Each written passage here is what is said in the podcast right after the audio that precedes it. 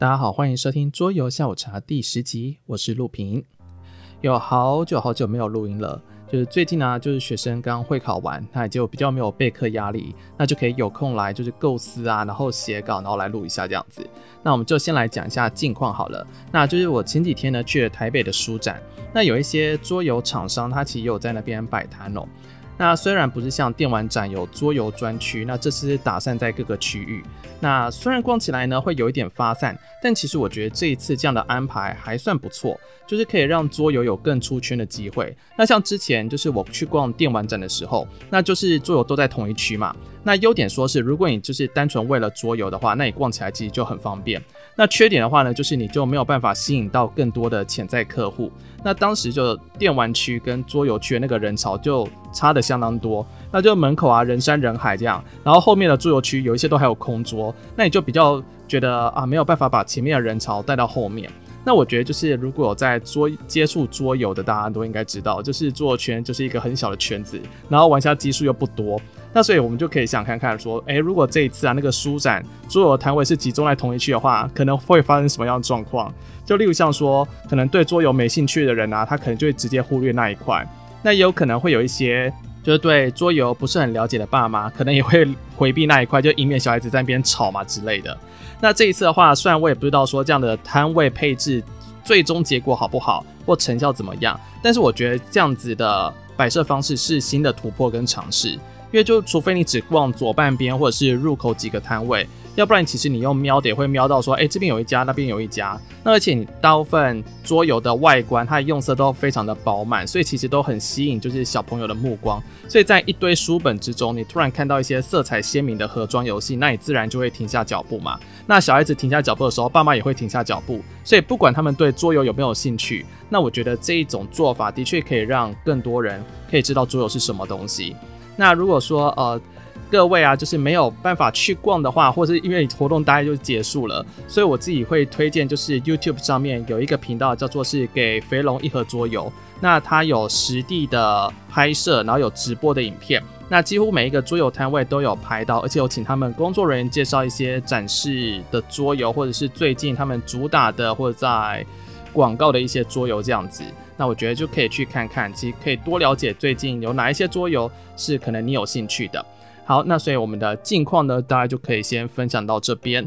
那最近呢，也刚好遇到就是以前的桌游的团友，然后他就有邀约，就是私宅团这样子。那我就也玩了几款就是比较偏重策的桌游。那所以我们今天呢就是要介绍的就是殖民火星这样子。那我大概呢就是在三次的邀约之下，大概玩了五到六场吧。那也大概是把每一个扩充都至少体验过一次了。不过我们今天就是只讲主游戏的部分，那就不会介绍到扩充，因为我觉得光主游戏的部分就可以介绍很久这样子。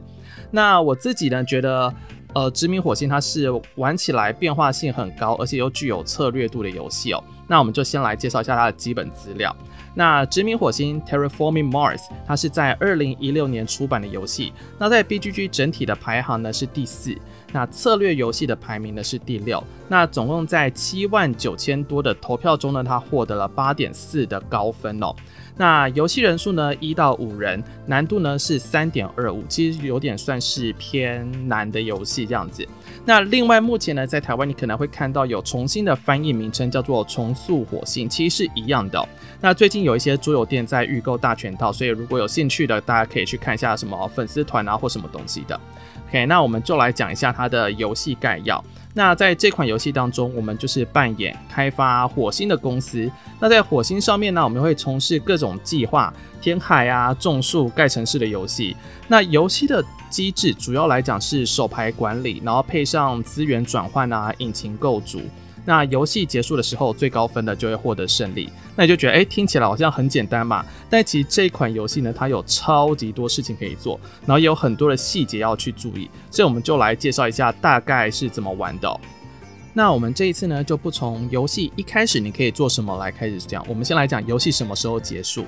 那结束的条件呢，有三个，三个都必须同时符合才能算是结束哦。那第一个就是当你的海洋板块都放完的时候，第二个呢是温度上升到最高的时候，第三个是氧气浓度达到最高的时候，那游戏就会结束。那这三个条件呢，也都可以在地图上面看到，也是游戏中呢三个最重要的指标。而且我觉得它设计这一个 co game 条件其实还蛮合理的，而且它富有主题性。因为我们就想看看，如果今天真的要到外太空去居住的话，能够让各个生物可以好好的活下去，最基本可能要有三个条件，就是水嘛，然后再来是氧气，然后跟适当的温度。所以我觉得还蛮符合就是整个游戏概念的。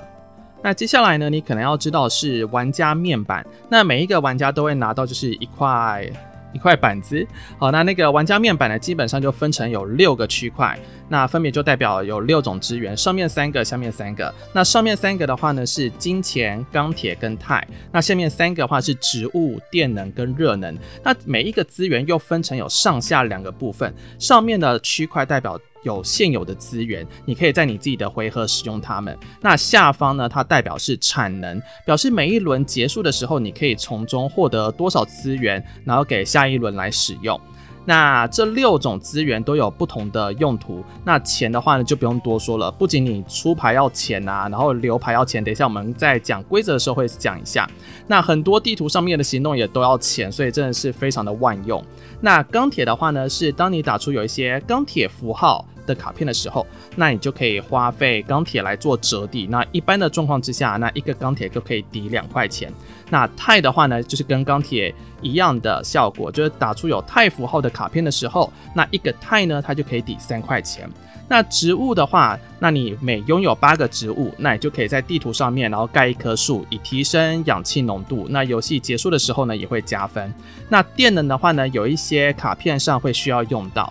那每一盒回合你没有用完的电都会转成是热能，那热能每八个就可以提升一格的温度，这样子。那这游戏当中一格呃温度的话是两度。好，那希望大家听到这边的时候都还活着。那知道之后，我们就可以来讲一下游戏的流程哦。那游戏开始的时候呢，每个人会发十张卡片，然后跟两间公司，然后选一张这样子。那在起手的十张手牌当中，那你每留一张，那你都要付三块钱给银行。那除非你是用新手公司，那你就可以保留全部，然后而且不扣任何的钱。那不同的公司其实都会有不同的起始资金，然后以及它的一些特别能力。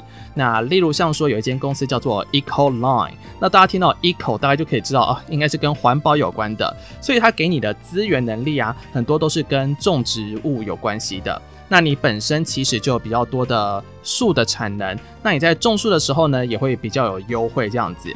那又例如像说有一间公司叫做是 Thorgate，诶，那大家听到 Thor 是不是有一种熟悉感呢？没错，就是雷神索尔哦。所以这间公司呢，它就是跟电能比较有关系的。那所以呢，选择不同的公司搭配上你起始的手牌，大致上就决定了你在这一场游戏中的定位走向这样子。那每个人呢，选好公司之后，然后留好牌，就可以正式开始了。那从起始玩家开始，那就会顺时钟做一到两个动作。好，那你可以做的动作超级多。大致上来讲，我们分成七大项。那我们就先来讲第一个，第一个就是最简单的，就是从你手中打一张牌。那打一张牌的话，你就是支付卡片左上角它有显现的金额。那接下来你就是看卡片上面写什么，那你就做什么。那卡片呢，又分成有三种颜色，有红色。绿色跟蓝色，那红色的话呢，是属于事件牌，那它是一次性的卡片，而且是立即发动的。那你用完呢，就必须面朝下，然后放在自己的区域。那只有在最后游戏计分的时候，才会再拿出来看有没有加分或扣分这样子。那绿色的话呢，我觉得就比较偏向一般的专案卡，它也是属于就是一次性发动卡牌效果的牌哦这样子。但是跟红色的牌不一样的地方是说，它不会面朝下盖住，它就是永远面朝上，然后永远会露在玩家的区块。那也就代表说，卡片上面有一些特殊符号啊，它都是当做是有效计算的。那在打出一些有限制条件卡牌的时候，它就可以把它算进去。例如说，你可能打了。三张有科学符号的卡片，那后来呢，可能碰到有些卡片条件是说你至少有两个科学符号，诶，那你就可以当做是有，那就算进去了。那蓝色的话呢，蓝色卡片是比较偏向于有持续效果的卡片，可能是呢是可以让你多花资源多做行动，或者是每当有一些条件触发的时候，那你就可以拿到的被动能力好处这样子。所以这就是第一个行动，就是你打出一张卡片。那第二个的话呢，就是你可以选择你有打出的蓝色卡片并执行效果，那一回合只会有一次而已。那第三个的话呢，是你可以用你图板上面，你有八个植物，每八个植物你可以换一棵树这样子。那你种下去的当下，你就可以提高氧气浓度一格。那第四个的话呢，就是如果你图板上面有八个热能的话，那你也像就可以换温度这样子，提高温度一格。那这两项呢，只要你的氧气浓度啊跟温度是没有到顶的，那你只要提升了，你都可以让你在分数轨上面，然后加一分这样子。那第五个呢，就会比较大了。那它其实是可以执行地图上面所展示的标准行动。那除了第一项的卖牌之外，其他全部都是要花钱然后来做这些动作的。那标准行动呢，又细分成有六个。那第一个卖牌，你可以一次就是卖很多牌，那一张是一块钱。那我自己会觉得这个是下下策啊，就除非你真的缺钱，或者是你的策略有改变，否则当初你留一张卡片是三块钱，结果你卖掉的时候只剩下卖拿回来一块钱。那其实我就觉得有点亏这样子。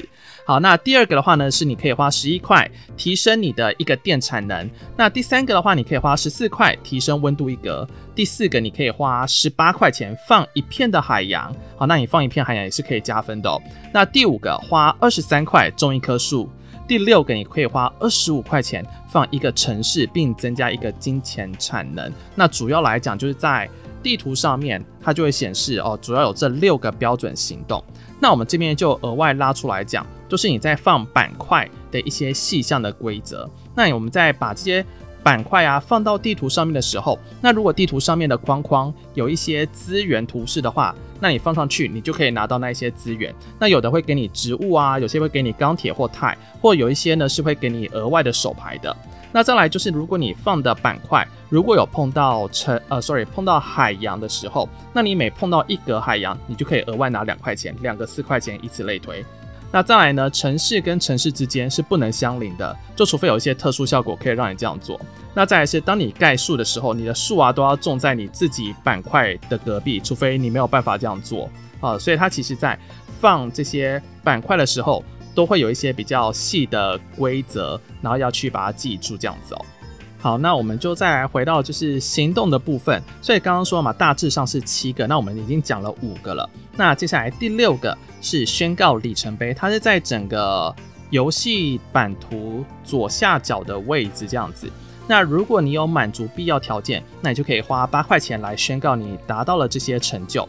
那例如像说你可能有三个城市在场上，OK，那你就可以花八块钱，然后把你的 token 放到该项目上面，那其他人都不能够再放了。那游戏最后结束的时候会给你五分。那里程碑呢，虽然有五个不同的项目，但是只有三个位置可以做宣告。所以这个东西就是，如果你发现你满足的话，就要赶快抢。而且它没有限定，就是说是不同人，所以是有可能就是同一个人把三个里程碑都是占为己有的。虽然我到目前玩到现在都还没有出现过啦，我看到最高就是同一个人，然后他占了两个这样子，我觉得蛮厉害的。好，那在最后第七个就是宣告资助。那我自己比较习惯是叫做办比赛啦。好，那他是花的是花你。呃，显示对应的钱在五个项目里面，那你选择一个来当做是游戏结束的额外目标。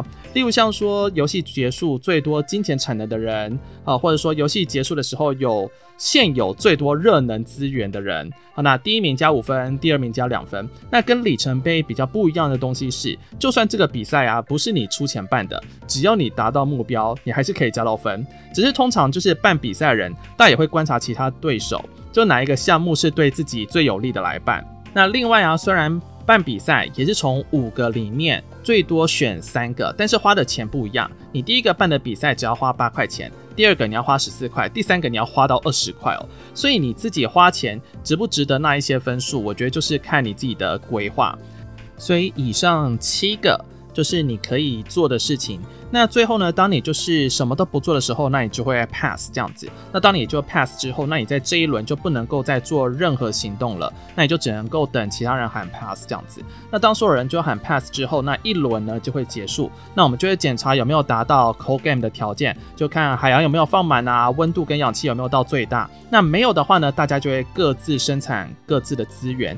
那下一回合开始的时候，起始玩家就会顺时钟换下一个。那也就是说，它的这个游戏的顺位是第一轮是一二三四，那第二轮就是第二轮 就是二三四一，第三轮就三四一二，就会这样一直轮下去。OK，那接下来呢，每个玩家再抽四张牌，再看你想要留几张。那记得你想要留一张的话，就是付三块钱给银行。好，然后呢又回到行动阶段。所以听到这边，你就大家可以知道说，诶，这个游戏被称为是重策的原因了，因为你会发现轮到你的时候，你有超级多的选择可以做。那每一个选择。它又有下一个选择会接踵而来，例如说你选了打牌，那你到底要打哪一张牌？那有一些有限制的牌，你带到底该不该是现在打？那你选择了盖城市，那到底你要盖哪一个位置？那你想要办比赛，要在哪一个时间点办？真的要在这一回合办吗？还是下一回合办了之后，你真的可以就是稳妥妥的拿第一名吗？那如果你这一回合选择不办，会不会有其他人就抢在你行动之前办了一个对你绝对不利的项目？那而且这每一个选择又很容易就是牵一发而动全身哦。那我自己的话就是有遇过说，诶，到底要不要这一回合盖城市？那资源也够了，但是我就觉得还是先摊个一手。那我就先做了另外一件事情，让我在下一回合可能会有拿到更多的 bonus 这样子。但结果呢，就是我前一个人他就盖了一个城市，然后在我预想位置的旁边。那因为我们刚刚有说过，城市跟城市之间是不能够相邻的，所以我整个计划就要去做一些调整这样子哦。好，然后再来，那这游戏呢，目前呢是有五个扩充。那我觉得我们在未来时候再做一集来介绍，我就感觉有点挖坑给自己跳这样子。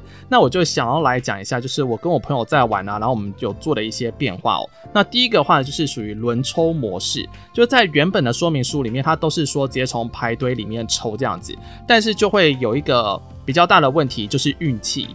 就例如像说，可能有些人呢、他运气很好。抽四张，可能有三张都是自己想要的。那但有些人呢，抽了四张，结果一张都没有符合自己的规划。那我自己会觉得说，既然这游戏它是需要长期规划的，但在抽牌上面啊，就是如此的随机，然后看天行事，有点奇妙。那所以。绝大部分我都会认同说，我们就是要用轮抽，然后来选牌。那即便说这样子轮抽可能会花掉很多的时间，那我会觉得说，那既然都是要玩重策了，应该是可以加上这个选牌的时间吧。那比较不建议的状况就是，我觉得有新手的时候，因为这个游戏啊，老手对跟那个新手对于卡片理解度差异其实很大。那你要让新手轮抽，其实会变得跟他直接抽四张牌的状况。是差不多的，因为他也不知道可能要扣哪一张牌才不会肥到别人，或者是自己需要哪一张牌。那第二个呢，我觉得是可以加入一些玩家自制的里程碑跟竞赛项目。那其实这个在 BGG 上面有网友做出来，那它会让每一场玩起来变化性更高。那玩家呢，在每一场游戏会做出的选择啊，跟打法也会不太一样，就也不会让这游戏有太多的既定套路。那我觉得也可以保持想要重开的一些新鲜感这样子哦。好，那接下来的话呢，我就想要讲一下这游戏我喜欢的地方跟不太喜欢的地方这样子。那我喜欢的地方的话，就是我觉得大家可以借由在地图上面放板块，然后让每一场的火星有不同的地貌。那起始的呢，公司能力很多元，那刚好就是对到我很喜欢那种专属角色能力的点，而且每间公司它的取名啊，跟它的发展策略都很吻合。那如果有加扩充的话，那真的就有超多很有趣的公司，每一场玩起来都会有不同的乐趣。那再来是，我觉得它的主题性呢、我也觉得很棒。虽然到目前为止啊，人类史上没有真的在别的星球什么改造城市啊、种树的，但如果你有看过一些电影的话，你就会觉得，哎、还蛮融入在这个游戏里面的。那因为我会看一下那种卡片的名称，那联想一一下的时候，你就会发现说，他们在卡片设计上面不是乱取名字跟乱搭效果的。例如像说鱼这张牌，它的要求是要二度 C 以上。好，那蚂蚁的话呢，是四趴的氧就 OK，但是小型哺乳类要有六趴的氧，那鸟类呢要有十三趴的氧才能够打出。那我就会觉得其实有一些创作的小细节在里面，就也展示了作作者比较用心的成分。然后再来就是啊，策略游戏一定要有的规划感跟思考度，我觉得也是很棒的。就每一场。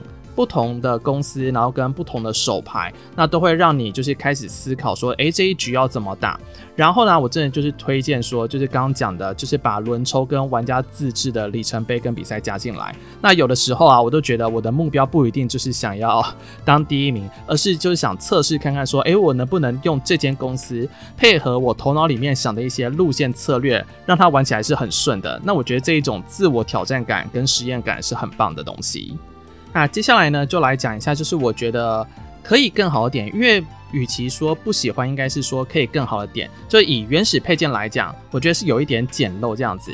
例如像说玩家的图板。那我虽然自己是没有碰过的这种状况，但因为我是玩朋友的游戏，所以它的玩家图板呢是有用保护壳包起来的。那放在上面的资源就常常不会因为手一滑呀，或者手这边拿其他东西然后挥到，然后就搞乱。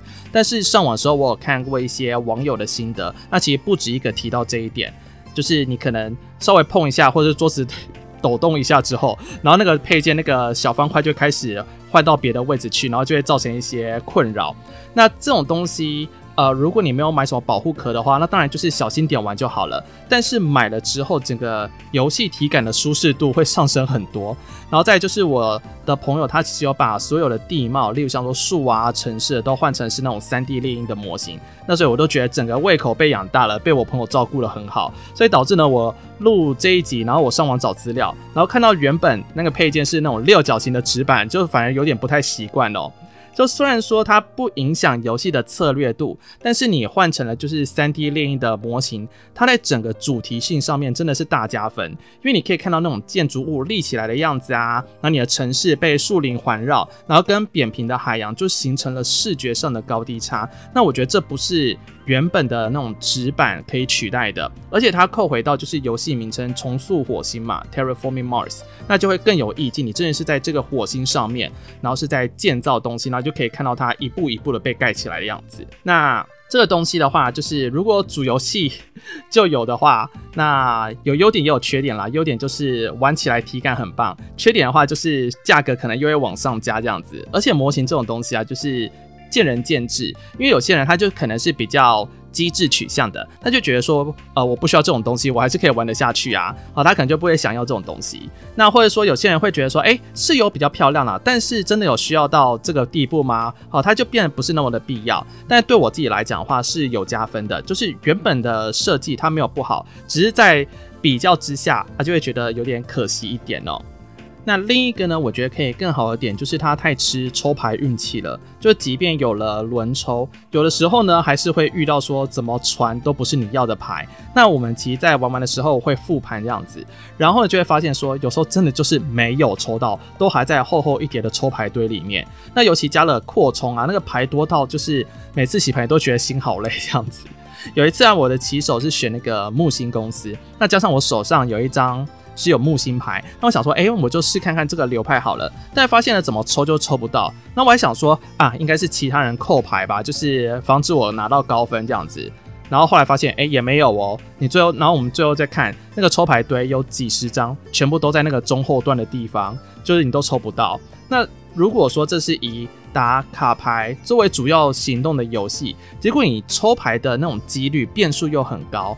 却又搭上说，你这个游戏可能要有个七轮以上的那种中长期规划度，就是在这之中，你可能大概会做到三十几次的动作吧，以上的动作，那你就会觉得有一点违和感，所以后期你就感觉真的有点是听天由命，这边看你抽到牌，然后打那那些牌出去，大概是这样子。